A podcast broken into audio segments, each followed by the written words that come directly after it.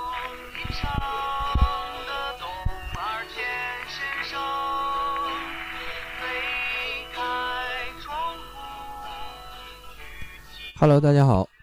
我是大圣，呃，欢迎大家收听最新一期的《杨桃世界观》，我们接着上一期的内容来继续进行啊。嗯，好大家好，我是穆金明。大家好，我是老杨。嗯，我刚想说大家做一个自我介绍，完你就抢了，嗯，嗯，不要紧，不要紧啊。就好个抢。哎，那咱们接着说这个二十年发生的一些变化，对吧？嗯呃，首先我提出一个内容，就是我认为，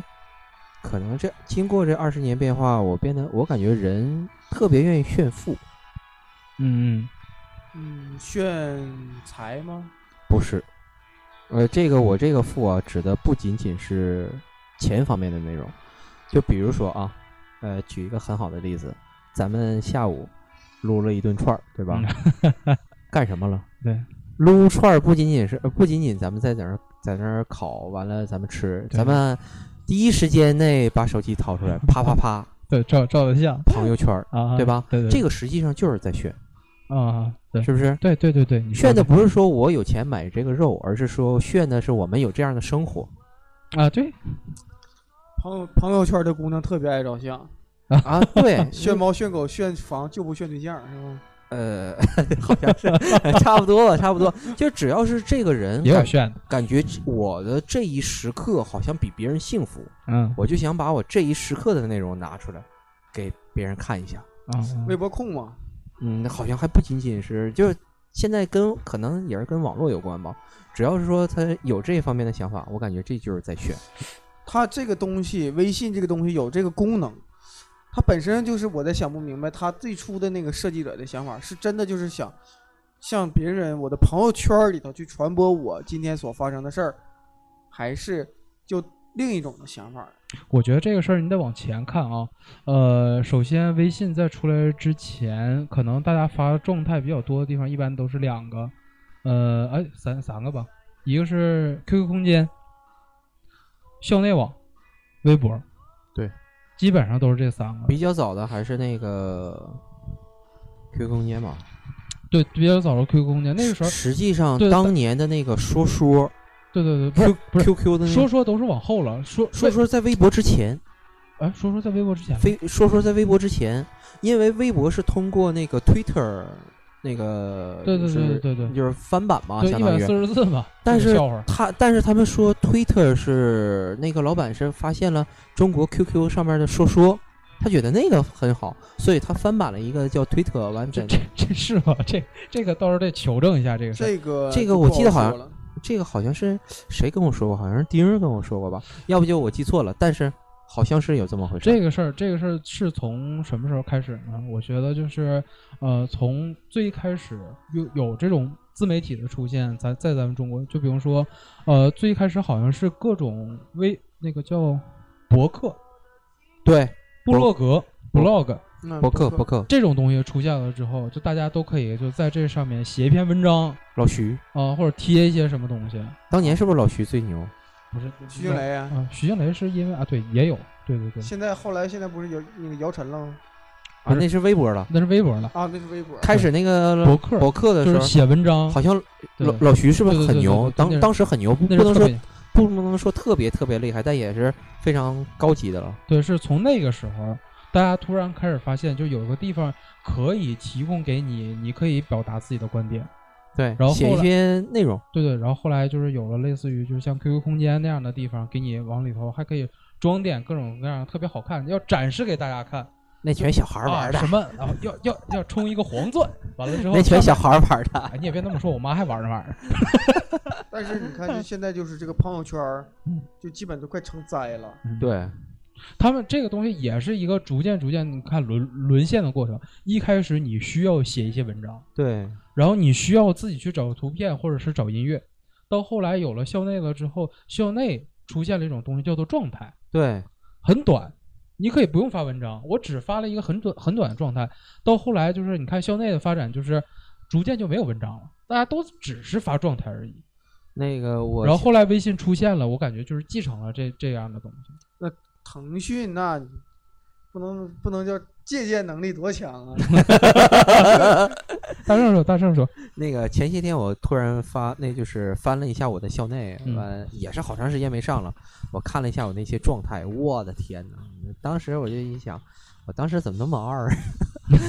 一天发的状态有可能三四条或者四五条那样，嗯就当时非常频繁。对对，对我想找一个一一二年的一个内容吧，还一一年的一个内容，嗯居然翻了得有半个小时吧，才把那个一二年那个，好像我还没找着，啊，你是拿手机发的是吗？我我拿 iPad 翻的。呃，我也寻思，你要是说的在电脑上翻，你拿鼠标拉一下不就？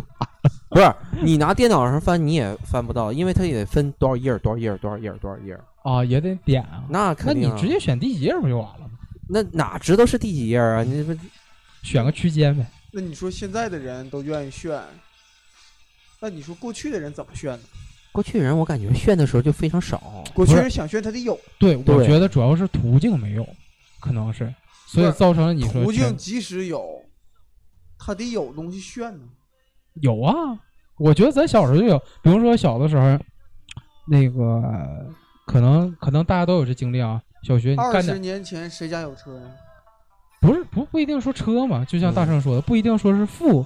他是觉得就是我比比可能比大家强一点儿，那阵儿可以很骄傲。就比方说那个咱们小学的时候，可能会在就是那个墙顶上贴张纸，画个框框，然后每个人后头开始给你印小红花，这人吧，都是这个这个这个都有对炫对的对，这种感觉。就这种事 儿。你考一百的时候，你回家你走道恨不得拿卷子跑；啊，对对对对嗯嗯，你考零蛋的时候，你恨不得把卷子撕了，嗯前面加一个一加个零。先吃的鸡蛋，后吃的油 条。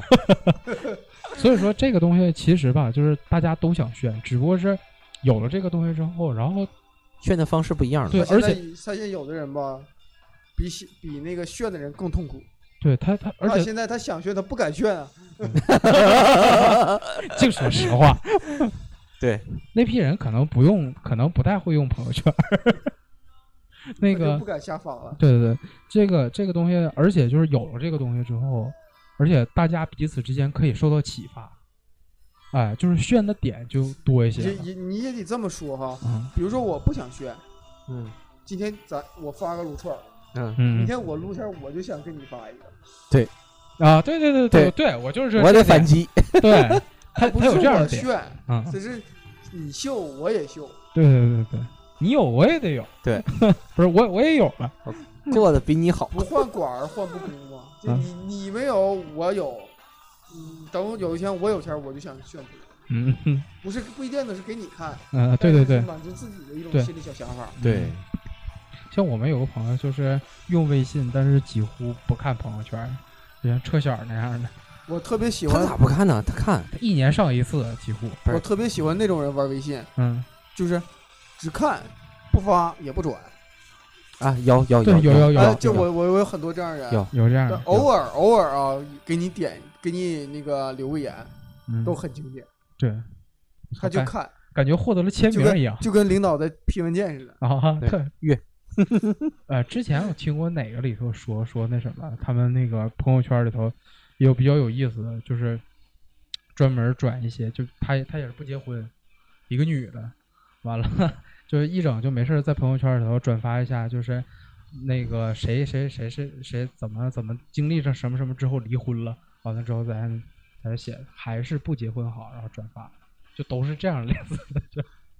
那就极端了。对，就大家都在表现出那个自己更自信、更好的一面。它是相当于向一个自己的朋友圈子推出更优秀的自己，可能也是想让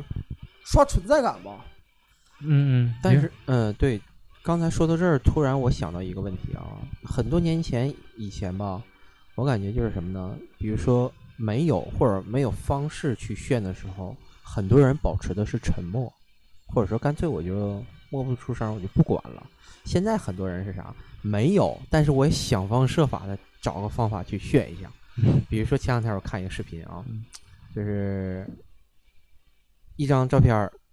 就是一个非常好的一个法拉利的一个驾驶盘，那就是方向盘，然然后一只手扶在上面，哎，这哎是我新买的车，完怎么怎么地，啊，突然右边弹出来一个 QQ 对话框， 完了，哎呦呦呦，这怎么回事儿？ 完了，突然大家都明白了啊，它是一个电脑的那个桌面儿的桌面截啊屏。 啊，完了就是你你看现在的人就是已经被逼到了这种份儿，就感觉好像我一定要想方设法证明我怎么比怎么你样们过得好。对，但实际上是虚伪的。嗯嗯，这个好像很多年以前这种情况非常少。因为大伙儿以前差不多，对，嗯对，哎，不是说像现在说贫富能差距这么就是大，普通人来讲都能有很大的差，就更不要说说富人，嗯，这个东西是以前没有的，以前都一样，你挣十块两毛八，我也挣十块两毛八，对对，你全国工资都一样你。挣三十六块五，我也挣三十六块五，你家生仨，我家也生仨。你家怎么活？你家天天天天的吃的肉和我吃的肉一样多，你家用的油和用和我得的油一样多，嗯，它不存在炫的问题。对，而所以且就是哪怕就是说他是一个领导，或者他他挣的比我多，但是呢，我也不至于说跟他差距的到我接受不了这种程度。大不了你家吃大米，我吃我我我吃二米呗，我嗯吃混米，或者说你家房，而且就是说居住条件也好，什么条件呢？其实差距都不大。话嗯说，这也就是这二十年之后，经历过改革开放以后，尤其香港回归以后，我觉得哈，差距开始有了。对，差距特别大，而且。嗯，嗯，所以也就造成了一些有一些人心里可能不太平衡，然后就会出现，呃，网络上也有一个挺红的文章，叫《生活在不同世界的谁谁谁》来着，某某好像是这么一篇文章，大家可以查一下，就是这个人搞那个微信朋友圈的分组，完了之后不同的分组他发的东西都是不一样的，哦哦哦，对对对，这可以进行分组。那嗯那那对他的那种价值观点，屁股决定脑袋。对，你你坐在什么位置上，你就想了什么事儿，嗯嗯，不他在其位不谋其政嘛。对他 他放大了这些东西，这个朋我友圈我现在有时候也想给朋友圈进行一下分组，哎呃那你他没这功能啊，可以，但那个不给谁看。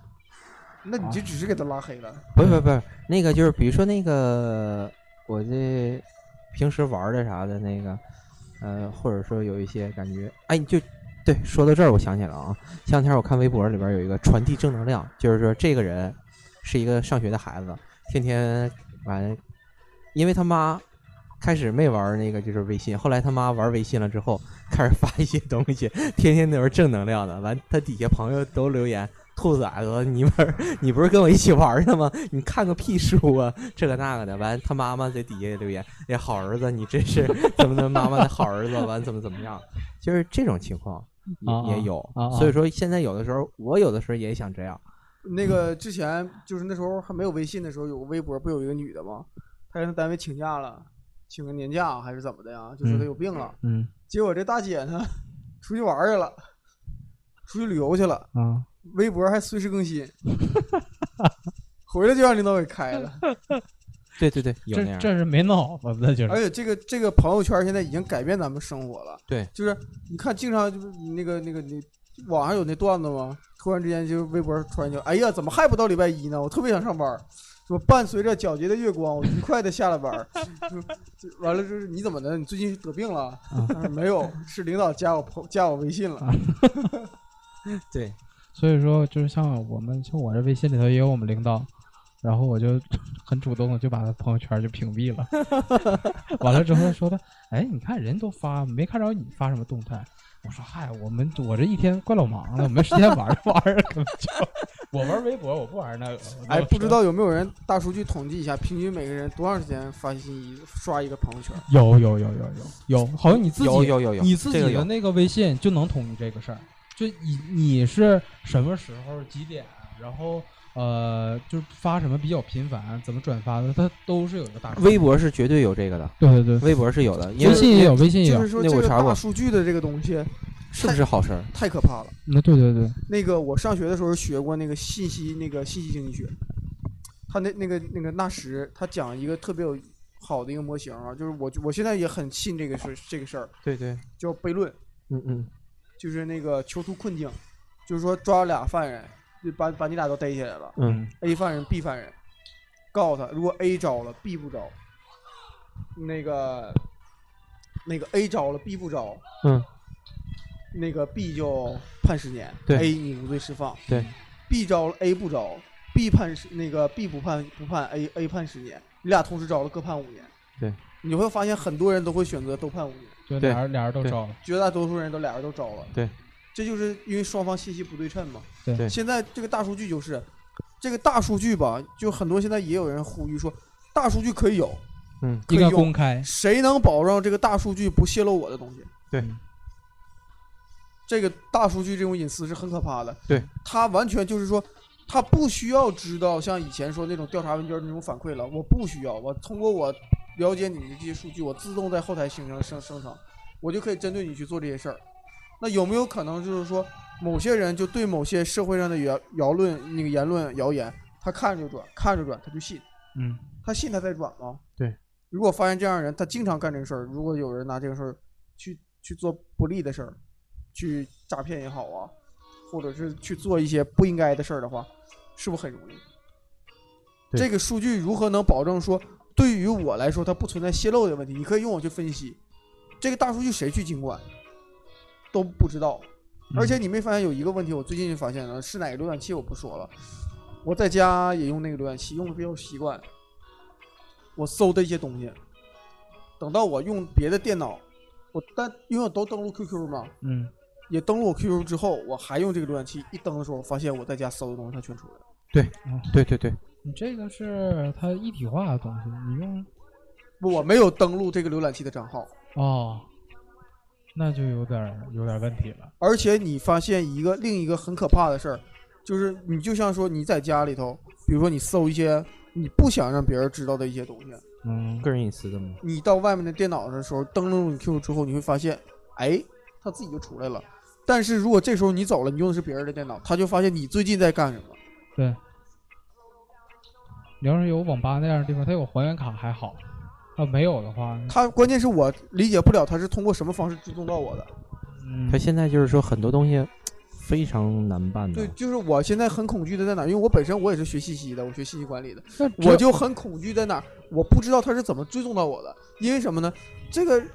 每条信息通过一个互联网、一个电脑想传到另一个电脑的服务器，传到就比如说咱们登录网易的服务器，你在发微博这一条信息传到网易的服务器，是经历过很多台电脑和计算机服务器，你才能传递得到的。那你传递得到的时候，他是怎么又通过我这种方式再补充到我？他难道就仅仅凭我登录这个 QQ 吗？我的 QQ 可能借给别人啊。那就只那就只能那就只可能是因为嗯 QQ，呃，对，就就打个比方说，真就是因为 QQ 它追踪到我，嗯，那我就觉得这个东西对于我来说，我就很不安全，对，我我我就很恐惧。这个实际上也有可能是你那个，你用百度搜索吗？呃，那现在你除了用百度搜索，你还能用什么搜索那吗？有可能是你百度账号的问题，我没有没登录过，因为它百度也存在着百我度账号对的问题。我觉得就是 QQ 的问题，我我肯定没登录过。但但是这个咱们不探讨这个了。现在就是说，这个云端这个内容，它就已经很挺过分的了。其，实我觉得我很喜欢就是打通的这种方式，但是它不能什么都打通。对他，他对我，他对我就是说的，就是给了我很很多的方便，就是那种就是咱们以前就像笑话一样说的，在单位 Ctrl C 一下，回家 Ctrl V 没有用的这个事儿，现在已经可以实现了。啊，对，可以的。嗯，就我我是觉得这种方式就是给我给我自身带来了很大的方便。有些人说，就是比如说用网银也好啊，用网购也好啊，他觉得不安全。我说这个东西吧，就没有安全，就不可能安全，只是你会不会用？只是你会不会用而已。对对对对，所以对说，嗯，这个东西是真跟以前不一样了，就是以前你想不到，像咱们上学那时候，上大学的时候，谁能想到会现在这样？就微信，话说登录也就这一两年的事儿吧。对，你看它改变了我们多少生活。我母电亲，话电我母话几乎不怎么打了。我母亲，我母亲连微信都不是连连拼音都不会，嗯就现在微信朋友圈转的呼呼的，嗯哎，一到晚上，她她连拼音都不会，她都她都能转。一到晚上，就家里头都有可能都有各种群哈，微信群。一到晚上九十点钟到被窝的时候，你就看吧，各种心灵鸡汤 对对对对，都齁着了。家长家长特别好这个。对呀、就各种心灵鸡汤，你也不知道什么玩意儿就转。健康养生，对，对什么这种东西不能吃，什么玩意儿，马云告诉你什么什么什么，对对对， 你你你你说这这这让你就觉得已经改变你的生活了，而且这这这种这种方式是不像说以前说啊妈说你两句啊不听了，你你就走了，你现在是不得不看，因为你这里头还有别人，而且就像就像这么说，像像你妈什么的，这种就是直系亲属，你没法屏蔽他。我开万始一万一老太太什么有什么事儿呢？你还不得不看。我开始吧，那个就是把我的就是对他就是我不让他看我的，嗯，完了有一天给我打电话，哎，儿子，你那个那啥，你那照片我咋看不着了呢？ 完了我说啊，那手机有点不太好使，我我我看看，我这边再看看。我经历 过一你得个从头掐。我经历过一个真实的事儿，嗯有一个学生，这是个真事儿，嗯他妈妈接到他的短信说他儿子跟人打仗了，嗯那个需要汇五万块钱是几万块钱，就这个意思。他肯定不信呐，是吧？一打电话，他儿子手机关机，嗯他妈就信了，就把钱就汇了。这是个真实事情，就发生在我身边，我真的见着了。嗯那肯定最后就不了了之，钱也找不回来了，就认了。对。但是你就是说，这种联络的方便性，你说你到底是好还是坏呢？也很难嗯讲。对，它带来很多的不安全的东西，也不算做广告吧，网上有个短剧，那个那个毛片儿，不知道你们看没看过？叫什么？毛片，没有没有。毛线的毛，骗子的骗，嗯就讲各种那个小的那个小骗术。其中就有一个那个他的一个一个小镜头，就是怎么，这个人刚下火车，完了就有一个人拦住他说：“哎，你能不能给我们做个调查问卷儿啊？我们产品做个调查问卷儿，完了给你个小样儿。”他就正常做调查问卷儿吧，比如说填个手机号，填个姓名。之后呢，他就通过这电话呢，就跟就跟着这个小孩儿走，就把他手机偷走了。偷走之后呢，就用他这个手机给那个不是用另一个手机给他妈妈打电话，通过编号器，嗯就说我们是哪儿哪儿公安局，你家孩子涉及什么什么事儿，需要怎么样怎么样的。完了，他妈妈肯定不信呢，说这这网上骗子太多了，那我给我儿子打个电话吧。那那你不行，你可以联系你儿子，你你联系对吧？你就他就自然而然会联系上，一联系一联系儿子，另一个人接电话，嗯那个哎，我儿子手机怎么在你手呢？嗯啊，那个，哦，你儿子，我我是哪儿哪儿人民医院，你儿子刚刚出事儿了，在我们这儿正在抢救呢，他手机就在我们那个护士站放着呢，我是这儿的护士。那你想吧，手机丢了这么巧，他爸儿子又出事儿了，嗯，就这么巧，那当然就信了，就把钱就汇走了，嗯，就是是一个很简单的一种江湖骗术，特别特别小的一个伎俩。嗯，而但是你要说是过去的话，咱不要说这孩子真出事儿了，就是假就别说是假出事儿了，就是真出事儿了，心里想传去过去得多久？对，而且这种真实性，肯定我觉得比较现在要安全。你的你的意思就是说，利用这种信息，对，就是嗯利用这种信息的这种这种事情，以前没有过，因为以前也有手机啊，手机不是一天两天了。对，手机肯定是要比互联网这种普及要早的，但是那个时候可能也有诈骗，好像不会像现在这么恐怖吧。就是，而且就是已经骗到说，就是你咱们是现在是正常人，都很难去识别它的真伪。嗯，对，就是你如果在外头看的话，好像还可以，但是你要身在其中的话，有些骗术确实很难。啊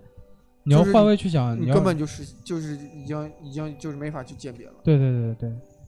就四，而且还有什么有些什么四零零电话儿，嗯， 对，就现太在这变号器也确实太烦人了。对，嗯，我前两天手机顶上直接来一个零四零零，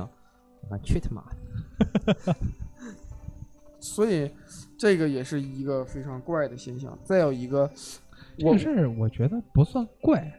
他他是就是也是怎么说骗子应用这些东西吧？我还想谈一个说另一个，我觉得就是说之前没有的，现在有的，就绝对之前没有的，嗯就是这个外国文化，嗯这个进来是绝对二十年前和二十年后是不一样的。嗯，你说说，嗯，外国的文化，你说以前也有，比如说咱们引进一点日本的电影啊，日本的那个什么，比如说《排球女将》什么的，这二十最年前最也早的时候是日本的、印度的特别多。对这个都都非常早。前苏联对对啊，对对，前苏联这里的黎明姬悄悄嘛，什么这些，办公室里的爱情，不是列宁在一九七八，哎，不是一九七七几啊，我忘了，日本的追捕，啊，不是列宁在一九一三还是一九一几，忘了那电影叫什么名儿。一九一八，一九一八，对，列宁在一九一八，对他这个，这之前也有，但是呢，你说咱现在都公认的说，美国文化输出的最佳方式就是他的好莱坞，对，韩国也是通过这种文化的这种影视剧啊、电电视剧啊，他去传播他自己的那种文化，对，但是就之前没有这么多，像现在就特别多了，文化入侵是一个，文化的入侵嗯以前是没有的。这个东西对咱们现在年轻人肯定是不，肯定是深受很大影响的。这个肯定也是咱们当年始料未及的。那你那你就是在你的心目当中，就是说你觉得就是关于这种文化的输出，呃，它它带给我们是什么？我觉得这个东西它有好处，它也有坏处。这个这个东西吧，就像打开潘多拉的一个盒子，嗯嗯，你放出来的东西不知道它是什么。对，你你把它弄进来了，有可能好，有可能不好。我不是否定开放啊，我还是希望开放或者更开放。嗯这个你现在只让他进来一部分了，就是他的价值观输入了，你觉得可以认可你自己了，但但结果你往往放到咱们这儿，他想的就跟咱们就跟他最初的初衷不一样，嗯，我明白你的意思了。嗯对吧？那如何能让他初衷不不变呢？我觉得最好的方式就让他引引进的更多，看烦了，也不是看法了，我觉得就是，呃，怎么说呢？它它应该是，哎呀，这个有一个小故事，是哪个国家？反嗯正是你北、先说是你北欧的一个啊小、我也想一想个你国这个家。东西，嗯最开始他禁黄，禁黄，嗯，他的那个犯罪率吧，就是那个那个性犯罪率就明显升高了。嗯，突然这个国家开始不禁黄了，你会发现马上这个犯罪率就下来了，嗯就是人都好奇。嗯你现在要如果看，如果有让你机会打开国门到国外去，你去旅游，你最想看的东西是什么？就是你没看着我的，对对或者你知道你想看的，但在国内绝对看不到的，嗯，去比如阿说姆斯特就丹比如呢？说，比如说什么赌场啊、红灯区啊，中国人去的地方最多。去这些地方的中国人是最多最多的，嗯几乎每个人到拉斯维加斯的人，中国人都会去赌场。嗯，对而且拉斯维加斯中国人去的也是最多的地方之，美国最多的一个城市之一。那你就就是说，因为你不够开放，你不够去让他真正知道是什么，你就依靠一年引进几个大片儿。我记得小时候印象特别深，就是那个《泰坦尼克》，嗯那时候天天放当当当，基本上大家好像这歌都放烂了。嗯， My heart will go on。每个人几乎都看过《泰坦尼克》，但当时你说咱们那个时代对于泰坦尼克号这个船就是非常非常有有感情。我当年上大连的时候还去了一个他那个姊妹船叫那个奥利安娜号，嗯那个船是几乎跟他一样的。嗯，那后来我就在我那个船我去了两次，在大连的时候去了一次没待够，又待了一遍，又去了一次。后来那船听说好像是因为来了一场特别大的台风雨暴雨啊，把这船侧翻了。因为大那个船特别大嘛，泰坦尼克号特别大嘛，它就挣不过来了。它那个吨位不太适合在那个大连的一个港去停。它最开始在上海停，上海还是青岛啊，就因为那个那个港口不适于这种大型游船长期停靠，就给它拉到大连的星海广场了。后来在那那个大连的星海广场，就因为这场雨之后，这船就侧翻了。侧翻之后，当时中国选择的方法是，就是弄一堆大塑料桶，就让这船平衡先立起来。结果呢，这船不是说像中国的那种船，它立起来不行，它还是立不住。他必须得回去修。他当时好像是水浒集团还是什么集团把这船买了，完了就说这船如果要回去修，我好像是后来我上网查的，说这船如果修的话呢，国内修不了，如只能拿回英国去修。拿回英国修的话，这个拖船的运费基本上能再买个船。最后就选择把这船肢解了，嗯就是非常可惜。就是说我我想就是说这个我反映出我对那个《泰坦尼克号》这电影的当时的那个那个喜爱印印象和喜爱，因为咱嗯太印象太深了，就是咱们引进就是所谓的真正的那种意义上的大片儿，就真的是从这儿开始的商业化的这种大片儿，真的就是开从那儿开始。哈，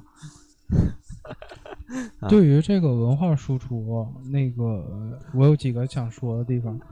呃，呃首先第一个，呃，从无论是从外国文化和中国文化的对比上，可以看出，呃，中国因为是比较讲究礼仪这件事儿的嘛，所以说造成有很多地方它是压抑的，咱们民族性有很多地方是压抑的。呃，不说别的，就像你说的，就是禁黄的这件事儿，中国人其实是一个原来是一个弹性色变的这么一个万恶淫对为首，中国人几千年来弹性色变，但却成了世界上人口最多的国家，这是为什么？嗯嗯对吧？对吧？ 嗯这个东西不是说你进，那你说如果弹性色变，肯那个肯定是那样的。咱们是从小受过什么样的教育？嗯但是你看中国人居然成了世界上最多的一个国家的人，你不觉得这是中国人生育能力很 强吗？不不见得吧？嗯，那你说是是为啥？这个东西就是你越记越说的东西，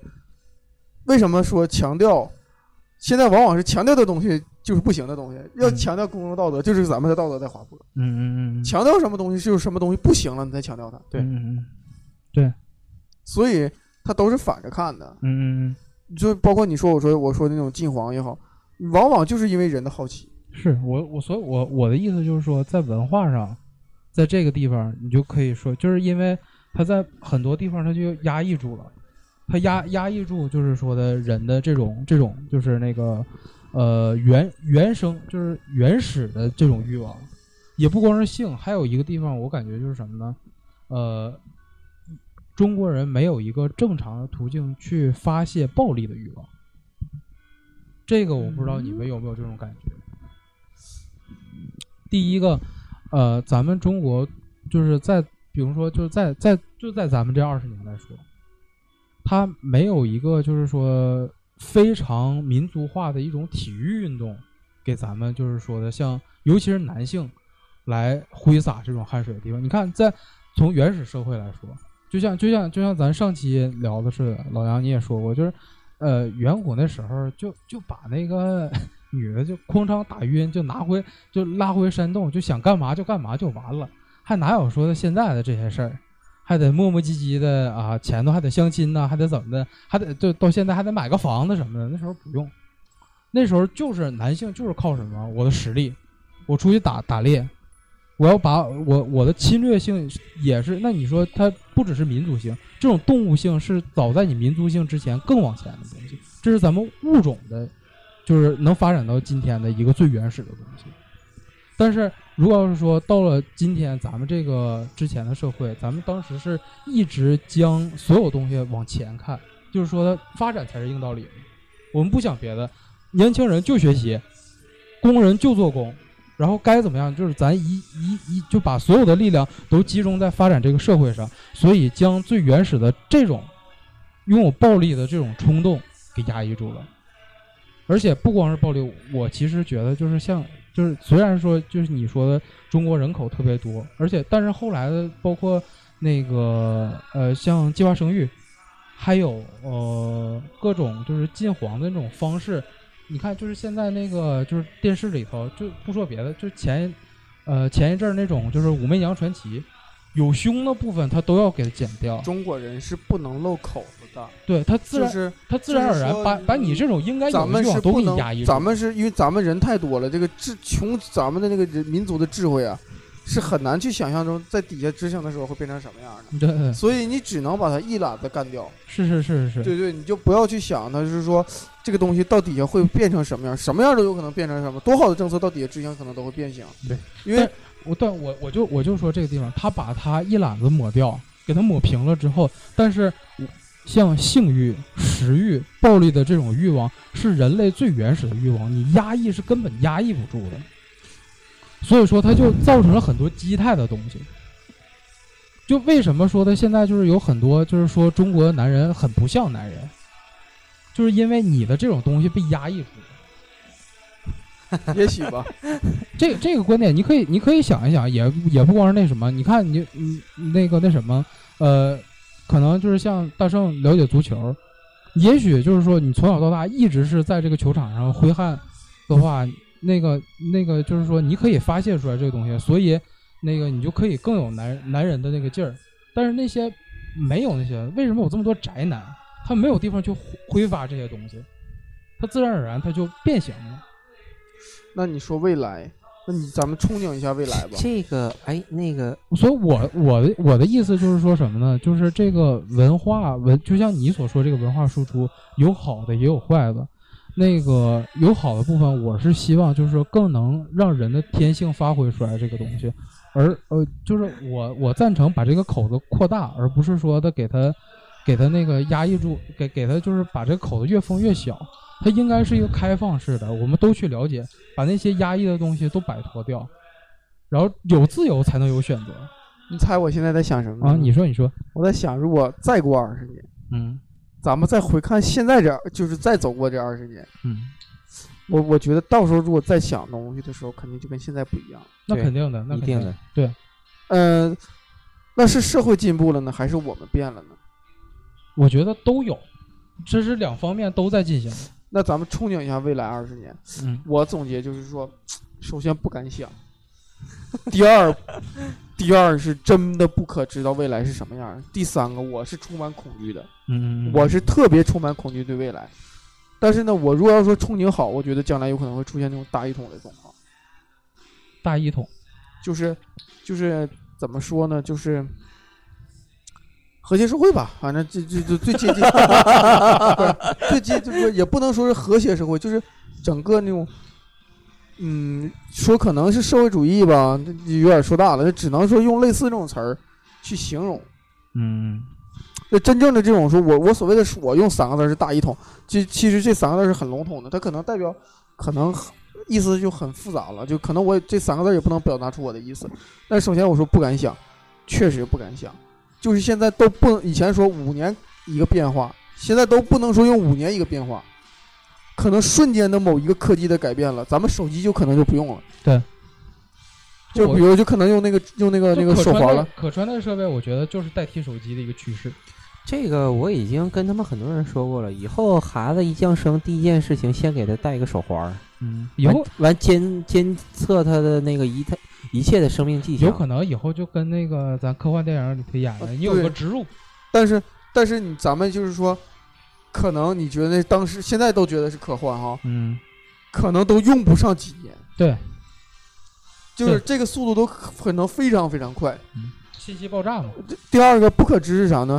就是未来现在这个方向能走到哪儿，咱们不知道。嗯二十年以后，真的都不好讲了。嗯另外一个，我为什么充满恐惧呢？对于自己永远将来不知道可能发生的事儿，我是肯定是充满恐惧的。嗯，因为你不知道你将会面对什么。对，可能也许，嗯，咱们这代人经历不到，也有可能会经历到，但是总的来说，你是你肯定会对你明你的未来、你的明天是有有期望，你因为有期望，你就会有担忧。嗯嗯再再有一个就是说，有可能就是说通过过了这个恐惧，就是说你觉得很不好的时候，会突然之间破茧而出，就会实现一种特别特别升华的那种状态的一个社会环境。嗯，社会的一种蜕变。对，就就类似于就是封建社会过着过着就咔就变成民主社会了，就那样。太快了，嗯你就这个东西都是特别快，特别快。对，那个你看啊，现在就是，呃，就像你你所说的这几个，呃，不敢想，我觉得可能是因为鉴于咱们的见识没有那么，咱们因为摸不到，就是说的这个真正理论的前沿是什么。我觉得给我的感觉是，我之所以不敢想，是因为我根本摸不到理论前沿是什么，我不知道前面发展的是什么样的，所以我也没法预测后面是怎么发生。像你说的那个，呃，